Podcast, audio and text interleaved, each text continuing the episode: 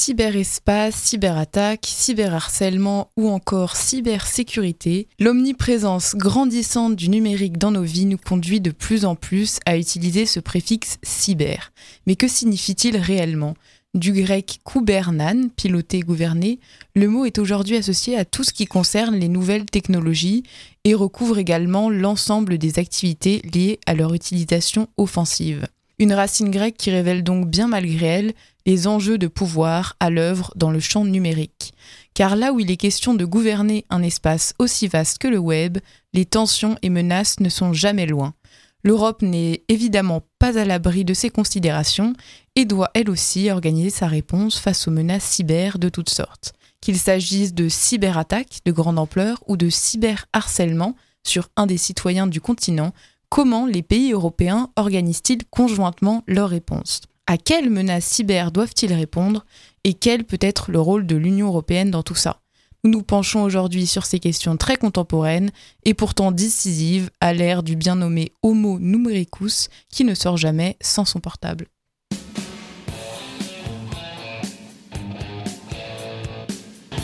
Actu, débat, culture, idées, musique. Vous êtes sur Fadjet, à l'écoute d'Europe Roll.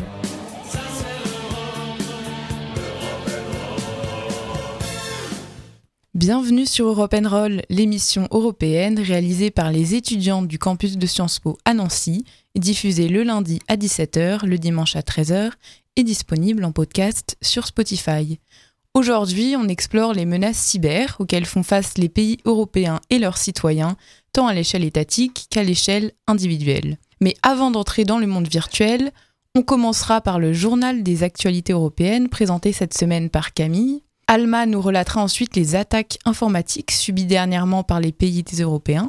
Puis Carla lui répondra en exposant les solutions déployées par l'Union européenne pour répondre aux cybermenaces. Et Mohamed nous éclairera sur un enjeu différent mais pourtant toujours aussi politique, le cyberharcèlement dans les pays européens.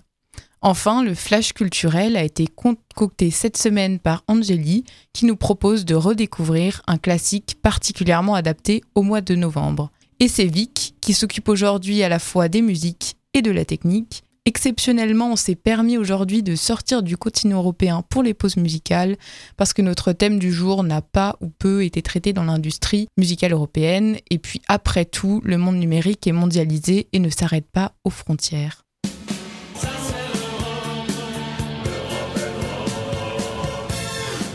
Mais avant toute chose, Camille nous emmène faire le tour des actualités européennes, c'est le journal européen. Et on part tout d'abord au Royaume-Uni où il y a du changement au sein de l'exécutif. Alors que Rishi Sunak est Premier ministre depuis un peu plus d'un an, un remaniement au sein de son gouvernement se faisait attendre depuis quelques semaines. C'est maintenant chose faite et il y a plusieurs changements qu'on pourrait qualifier de chaises musicales. David Cameron remplace James Cleverly au poste de ministre de l'Intérieur et ce dernier remplace Suella Braverman aux affaires étrangères. L'ex-ministre de l'Intérieur, très à droite et membre du Parti conservateur Suella Braverman, est donc remplacé par James Cleverly. Le départ de la ministre a été précipité par différents tweets et une série de polémiques. Elle avait notamment qualifié l'arrivée de migrants d'invasion et avait plus récemment estimé qu'être sans abri était un mode de vie choisi. Son poste de lundi dernier est celui de trop, elle y qualifiait les marches londoniennes en soutien à Gaza de marche de la haine. James Cleverly est le nouveau ministre de l'Intérieur et quitte donc les affaires étrangères. David Cameron, nommé par Rishi Sunak, lui succède à ce poste. Est-ce que lui est sans histoire? Tout ce qu'on peut dire, c'est que David Cameron n'est pas nouveau, c'est même un visage bien connu en politique qui fait son retour. L'ancien Premier ministre de 2010 à 2016 est notamment celui par qui le Brexit est arrivé. C'est lui qui avait proposé un référendum sur l'appartenance du Royaume-Uni à l'UE, qui s'était soldé par la victoire du non en 2016. Et en Grèce maintenant, deux mois après la tempête Daniel, le pays se relève-t-il? Le coup porté par la tempête début septembre est dur. En l'espace de trois jours, il a plus l'équivalent d'une année. Particulièrement touchée, la Thessalie, région du centre de la Grèce, peut en témoigner. La tempête a fait 17 morts, tué 80 000 bêtes, surtout des brebis, et ravagé les cultures. La plaine, très fertile, représente 15% de la production agricole du pays. Les producteurs de coton, de maïs et surtout de feta sont inquiets pour l'avenir. Avec ces inondations, ils ont perdu toute leur production de l'année et se retrouvent sans revenus, sans logement et sans aide. En effet, alors que l'heure devrait être à la reconstruction, les habitants de la région déplorent l'absence de l'État. Deux mois après le passage de la tempête, aucune aide n'a été perçue par les agriculteurs. Le premier ministre conservateur Kyriakos Mitsotakis s'était rendu en Thessalie quelques jours après le passage de la tempête. Il avait alors estimé que l'économie grecque était désormais suffisamment forte pour résister à une telle catastrophe. Or, malgré des annonces, des plans de soutien, les aides se font attendre par tous et on estime que les inondations devraient coûter à la Grèce plus de 2,25 milliards d'euros.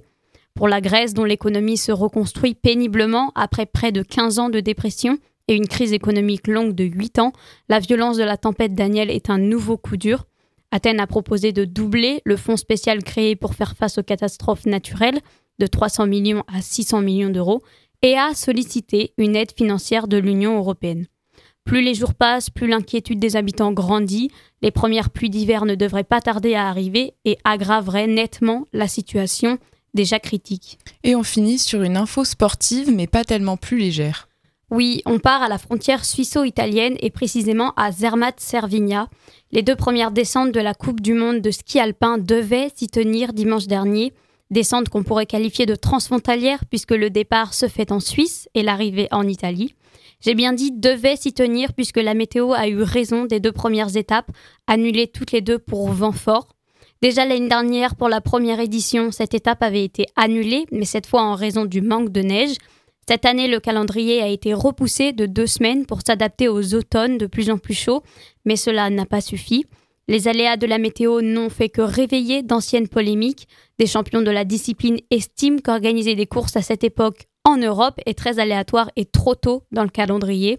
Ce lancement de saison est un fiasco pour la Fédération internationale de ski, déjà sous le feu des critiques depuis octobre. En effet, plus de 500 athlètes des sports d'hiver, dont la superstar américaine Michaela Schifrin, ont signé une pétition pour dénoncer les aberrations écologiques et l'inaction de la fédération. Rappelons qu'avant Zermatt-Cervinia, c'est la traditionnelle étape de Sölden en Autriche qui avait dû être annulée fin octobre. La saison de ski alpin n'est donc toujours pas lancée. Merci Camille pour ce journal et on passe maintenant de l'autre côté de nos écrans dans ce monde cyber pas toujours très accueillant. Pour se mettre dans l'ambiance, Vic nous a préparé une première musique plongeons-nous début 2023 lorsqu'un utilisateur de TikTok a vu sa chanson nouvellement enregistrée se transformer en un énorme succès. Le chanteur Charlie Poppy a sorti son morceau Elon Musk, acclamé par la critique, une chanson qui fait allusion à la fraude aux crypto-monnaies. Les paroles capitalisent sur le nom d'Elon Musk, milliardaire et entrepreneur en tech de renommée mondiale. Ce qui est assez drôle, c'est qu'au milieu de ce buzz, le chanteur s'est retrouvé sous la garde de la commission nigérienne des crimes économiques et financiers après avoir été appréhendé pour cyberfraude. L'arrestation du chanteur et les raisons qui l'ont motivé ont fait la une des journaux, et beaucoup affirment que ces accusations n'étaient pas sans fondement et que ses paroles reflétaient littéralement son implication réelle. Il a ensuite été libéré et sa carrière n'a cessé de prospérer depuis. On écoute Elon Musk de Charlie Poppy. Comme Charlie Poppy. Elon Musk c'est pas Pluto boy. Eh, une Tesla qui Pulling up in the Tesla boy. Eh, no beach boy. See, no go day Funds they looking, no go pay Charlie Poppy, I walk on it. Pluto mania, we fly all day. Inside that yo, if you're so Another if you're day Inside, inside that yo, if you're Another if you're day inside, inside that yo if you're so. Another if you're day inside, inside that yo if you're Another if you're day inside, all this Elon Musk West Para de body, BTC de body, money de body All this Elon Musk West Para de body, BTC de body. Money say say how do I pay for. Send as a send wallet. Payment receive Now you credit BTC And now you don't confirm if you're day If you're Now you don't confirm if you're day If you're day I'm out to the kingdom come to the kingdom come To the kingdom come I'm out tell them to the kingdom come To the kingdom come I'm out tell them to the kingdom kingdom come. Hello, hello, lo, lo, hello, lo, hello, lo, lo, hello, lo. Charlie Poppy. Hello, lo, lo, hello, lo, hello, lo, receive, not be say, not show gege, not be say, not blessing, not be say funds, not lose, say, say, not be say, eh, this boy receive, not be say, not show gege, not be say, not blessing, not be say funds, not lose, say, say, not be say, eh. Elon Musk, Elon Musk, Elon is active, Elon Musk, Elon not active, Elon Musk, Elon Musk, Elon Musk, Elon Musk, Elon Musk, Elon is active, Elon Musk, Elon not active, Elon Musk, Elon Musk, Elon Musk. Say, all this Elon Musk West, para the body, eh, BTC the body, eh, money the body, all this Elon Musk West, para the body, BTC the body, money say, how do I pay for senders and send wallet, payment receive,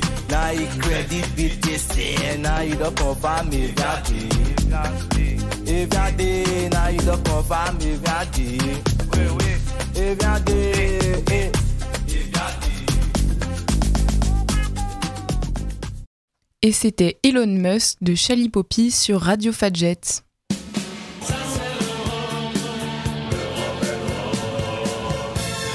Malgré tous ses côtés positifs, le monde numérique est donc aussi un espace très vulnérable et les pays européens ne sont pas épargnés par les menaces des pirates informatiques. À l'abordage Alma, je te laisse nous le démontrer. Bonjour Carmen, bonjour très chers auditeurs. Nous allons en effet partir au repérage des failles du cyberespace européen en nous intéressant aux cyberattaques qui ont secoué l'Union européenne au cours des dernières années. Pour commencer, nous pouvons évoquer en 2017 la cyberattaque appelée WannaCry qui a touché durement plusieurs pays de l'Union européenne et plus particulièrement des organisations de santé au Royaume-Uni et des entreprises en Espagne. Mais quelle était la raison de cette cyberattaque? Il s'agissait en fait d'une prise en otage de fichiers des ordinateurs attaqués et leur libération demandait une rançon en échange. WannaCry exploitait en fait une faiblesse dans les systèmes informatiques Windows, ce qui a alors souligné l'importance de maintenir les ordinateurs à jour pour se protéger contre de telles attaques. Depuis, de nombreux pays ont pris des mesures pour améliorer leur sécurité en ligne. Par ailleurs, en 2019, l'Allemagne a été confrontée à une série d'attaques de cyberespionnage, mettant en lumière les menaces persistantes contre les institutions gouvernementales. Ces incidents ont montré la nécessité pour les États membres de l'Union de renforcer leur capacité de défense et de partager des renseignements pour anticiper les tentatives d'attaque.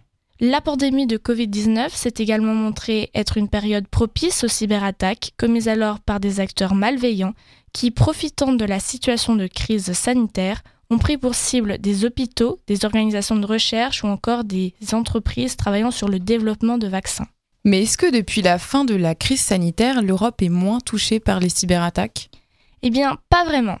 Nous pouvons évoquer par exemple une attaque plus actuelle qui a touché toute l'UE, puisqu'il s'agissait en fait d'une attaque portée au site internet du Parlement européen en novembre 2022.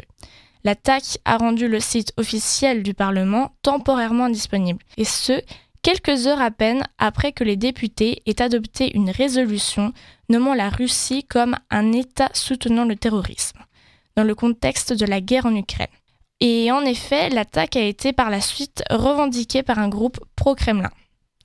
L'UE est donc un espace si interconnecté qu'il subit depuis des années plusieurs cyberattaques. Cette faiblesse est aussi sa force, puisque la collaboration entre les États membres tente de remédier à ce problème.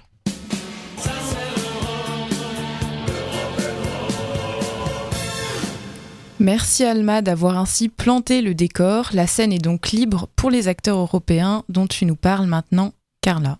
Comme Alma vient de l'évoquer, l'Union européenne est sujette depuis plus d'une décennie à des cyberattaques toujours plus violentes et capables de bloquer des infrastructures vitales pour les pays concernés. Mais comment alors réagit l'UE face à ces cybermenaces? Quelles sont les mesures de cybersécurité mises en place par l'Union pour se prémunir contre ces dangers, voire même y répondre? Tout d'abord, Carla, peux-tu nous rappeler ce qu'est la cybersécurité? La cybersécurité renvoie à la protection des systèmes informatiques et numériques contre les attaques ou l'espionnage intervenant dans le cyberespace. Elle comprend tout un ensemble de techniques visant à la défense des infrastructures, la protection des données et leur confidentialité. Et comment l'UE se mobilise-t-elle pour organiser cette cybersécurité aux nombreux défis Tout d'abord, en 2004, l'Union européenne met en place l'Agence de l'UE pour la cybersécurité, renforcée en 2019 par le règlement de l'UE sur la cybersécurité. Il s'agit pour l'Union européenne de se préparer et d'être en capacité de réagir rapidement face aux menaces du cyberespace, tout en assurant la résilience des infrastructures des États membres et la sécurité numérique des citoyens. Par ailleurs, la Commission de l'Union européenne et les États membres s'exercent fréquemment à des simulations de cyberattaques à grande échelle, visant à une meilleure résilience, de même qu'à une meilleure anticipation des potentielles menaces. Pas plus tard que le mois dernier, l'exercice du nom de Blue Olex a en effet été organisé à La Haye, aux Pays-Bas, sous la présidence espagnole du Conseil de l'Union européenne. L'objectif était de renforcer les capacités de l'UE en vue des prochaines élections européennes en testant l'état de préparation du réseau européen aux cybermenaces et en renforçant la coopération entre les autorités nationales de cybersécurité. Et de quelle manière la cybersécurité européenne s'applique-t-elle à l'échelle des consommateurs? Cela passe par le règlement européen sur la cyberrésilience proposé par la Commission le 15 septembre 2022. Grâce à cet acte, l'Union européenne se dote de règles communes en matière de cybersécurité en ce qui concerne les objets connectés possédés par la population citoyenne de l'Union européenne. Il s'agit par là de remédier à la vulnérabilité des marchandises en pointant du doigt les fabricants et en faisant circuler davantage d'informations du côté des consommateurs. Et pourrais-tu nous expliquer comment l'Union européenne répond plus précisément à la cybercriminalité? Tout d'abord, il faut savoir que le coût annuel mondial de la cybercriminalité, défini par l'ensemble des infractions pénales commises dans le cyberespace, s'élève à 5500 milliards d'euros. Pour faire face à cette menace exponentielle, un centre européen spécialisé dans la lutte contre la cybercriminalité a été créé au sein d'Europol pour aider les pays de l'Union européenne à enquêter sur la criminalité en ligne et à démanteler les réseaux criminels. Enfin, les règles et politiques de l'Union européenne portent également sur le plan judiciaire et répressif en se donnant pour mission d'accéder aux preuves électroniques ou encore le chiffrement et la conservation des données. Et enfin, comment les États membres de l'UE comment les États membres de l'UE établissent la discussion entre eux pour élaborer des stratégies de défense? L'UE déploie beaucoup d'efforts pour se protéger contre les cybermenaces provenant de pays tiers grâce à une réponse diplomatique conjointe appelée boîte à outils cyberdiplomatique. Celle-ci comprend une coopération et un dialogue diplomatique, des mesures préventives contre les cyberattaques et des sanctions la cyberdiplomatie et la coopération de l'UE sont pratiquées par le biais d'activités de l'Agence européenne de défense, collaborant avec l'Agence de l'UE pour la cybersécurité et Europol. L'Agence européenne de défense constitue une aide pour les États membres concernant la constitution d'un outil militaire solide et qualifié. Cependant, le 23 mai 2023, le Conseil a rendu des conclusions à propos de la politique de cyberdéfense dans lesquels il insiste sur l'importance de l'accroissement de la résilience de l'UE face aux cybermenaces, qui est encore vulnérable.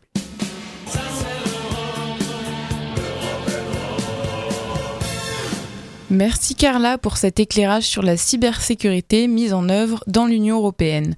On revient à une échelle plus petite maintenant pour une problématique apparue avec l'arrivée des nouvelles technologies. Je laisse Vic l'introduire avec la deuxième pause musicale. Et oui, c'est dans ce contexte que j'ai choisi la chanson Don't Believe the Lies de Forever Radio, une œuvre poignante qui explore les conséquences du cyberharcèlement. Les paroles résonnent avec une sincérité troublante, invitant l'auditeur à remettre en question les mensonges souvent répandus en ligne et à prendre conscience de l'impact de nos actions numériques. Alors préparez-vous à plonger dans cette chanson qui offre une perspective unique sur le monde digital, l'anonymité et ses défis. Voici Don't Believe the Lies de Forever Radio.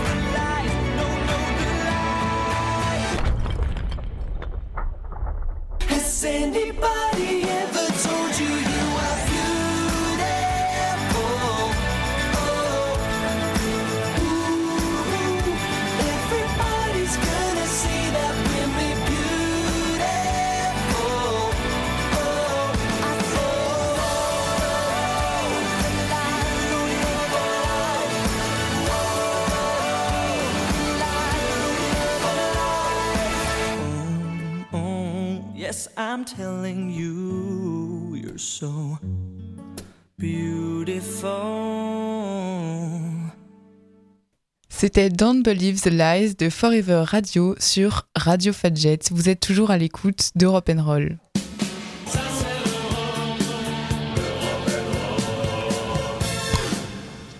Et Mohamed, tu t'es justement penché sur la question du cyberharcèlement en Europe. Comment les pays font-ils face à une telle problématique? Internet comme arme.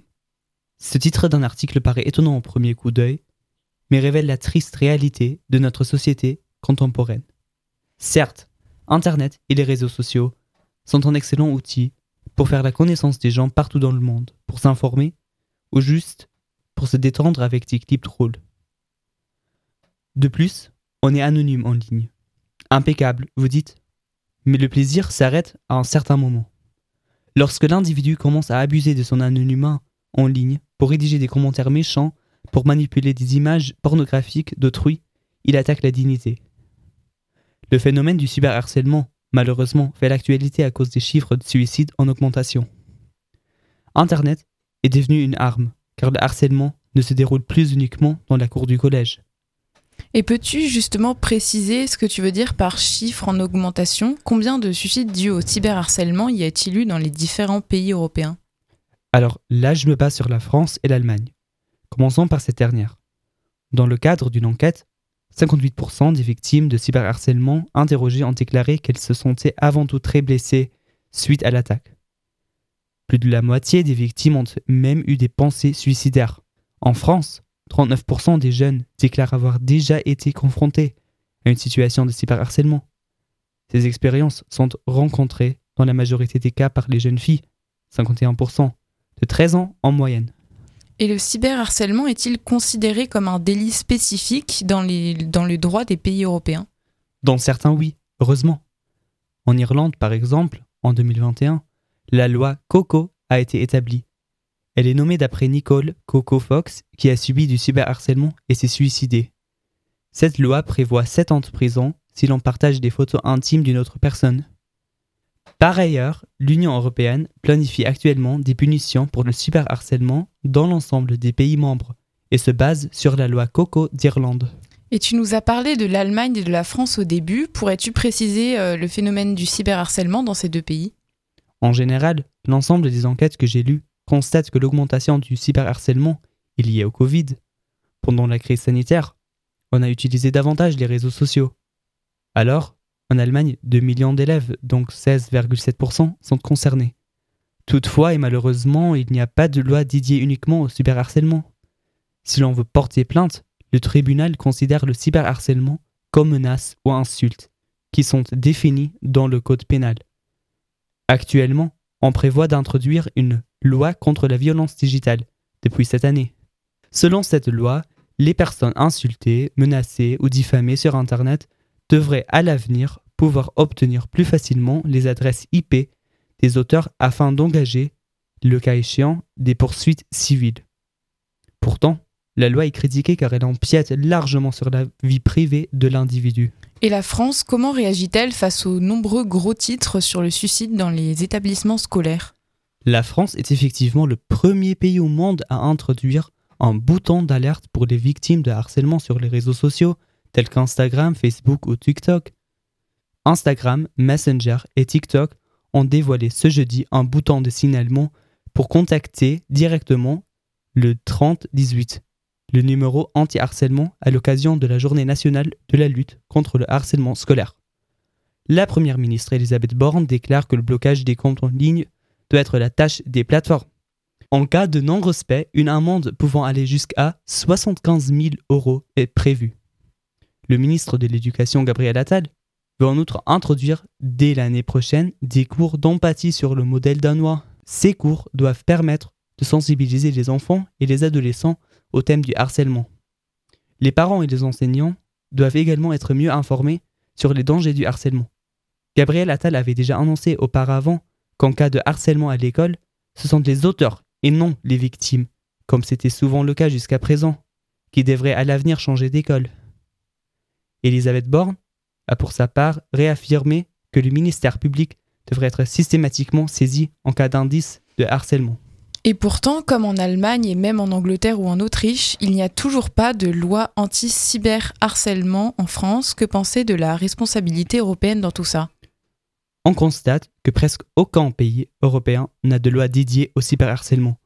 Bien que le phénomène soit omniprésent dans notre société contemporaine, les chiffres présentés aujourd'hui montrent clairement qu'il faut agir maintenant pour éviter les vies précieuses perdues, car chaque suicide est un drame de plus. Pour conclure, j'aimerais bien citer Eddie de Preto qui disait Le cyberharcèlement, ce ne sont pas que des mots.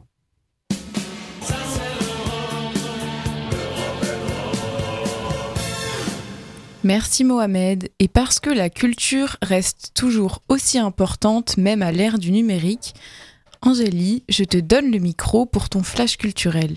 Bonjour chers auditeurs et auditrices. Nous avons célébré il y a quelques jours les 176 ans de l'écrivain irlandais Bram Stoker. Bram Stoker est né le 8 novembre à Dublin et est célèbre pour ses écrits, notamment pour son roman Dracula qui est publié en 1897. Ce roman épistolaire, c'est-à-dire composé de lettres et de journaux intimes, met en scène le personnage de Jonathan Harker, clerc de notaire, se rendant en Transylvanie afin de régler des affaires avec le comte Dracula. Mais Jonathan sera témoin de phénomènes étranges qui lui laissent penser que Dracula serait une créature démoniaque et hématophage. Cette œuvre est un classique de la littérature fantastique qui popularise la figure du vampire. Le roman a une telle influence que certains des personnages sont devenus des archétypes ou des références dans la, culture populaire internationale. Le personnage de Dracula incarnant le vampire par excellence en est un parfait exemple. Mais aussi le personnage d'Abraham Van Helsing incarnant le mythique chasseur de vampires. Cela me tenait à cœur de vous partager ce chef-d'œuvre parce que c'est le vrai premier livre de littérature classique que j'ai lu et s'en est suivi une sorte de passion. De plus, je trouve que le climat froid et la nuit tombant de plus en plus tôt, caractéristiques du début de l'hiver, offrent l'atmosphère idéale pour se laisser emporter par un bon roman d'épouvante tel que Dracula.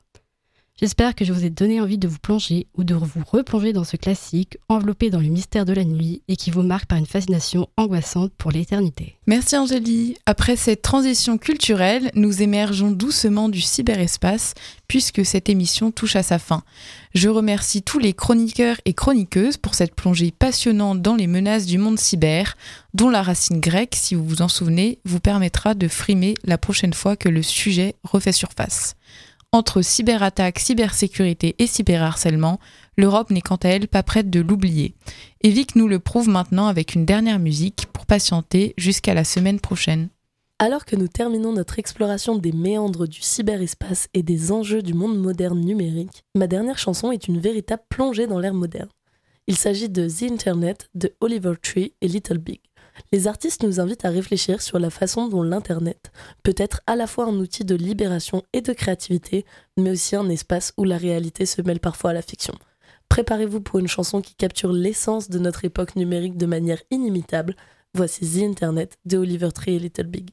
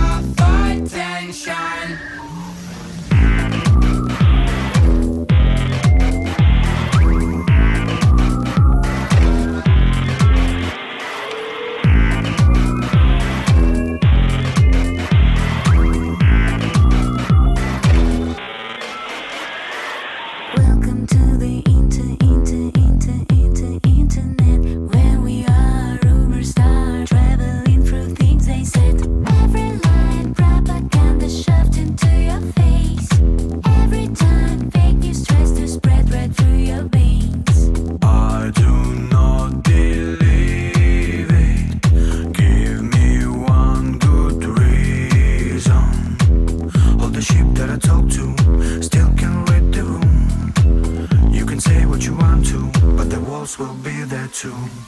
Welcome to the internet,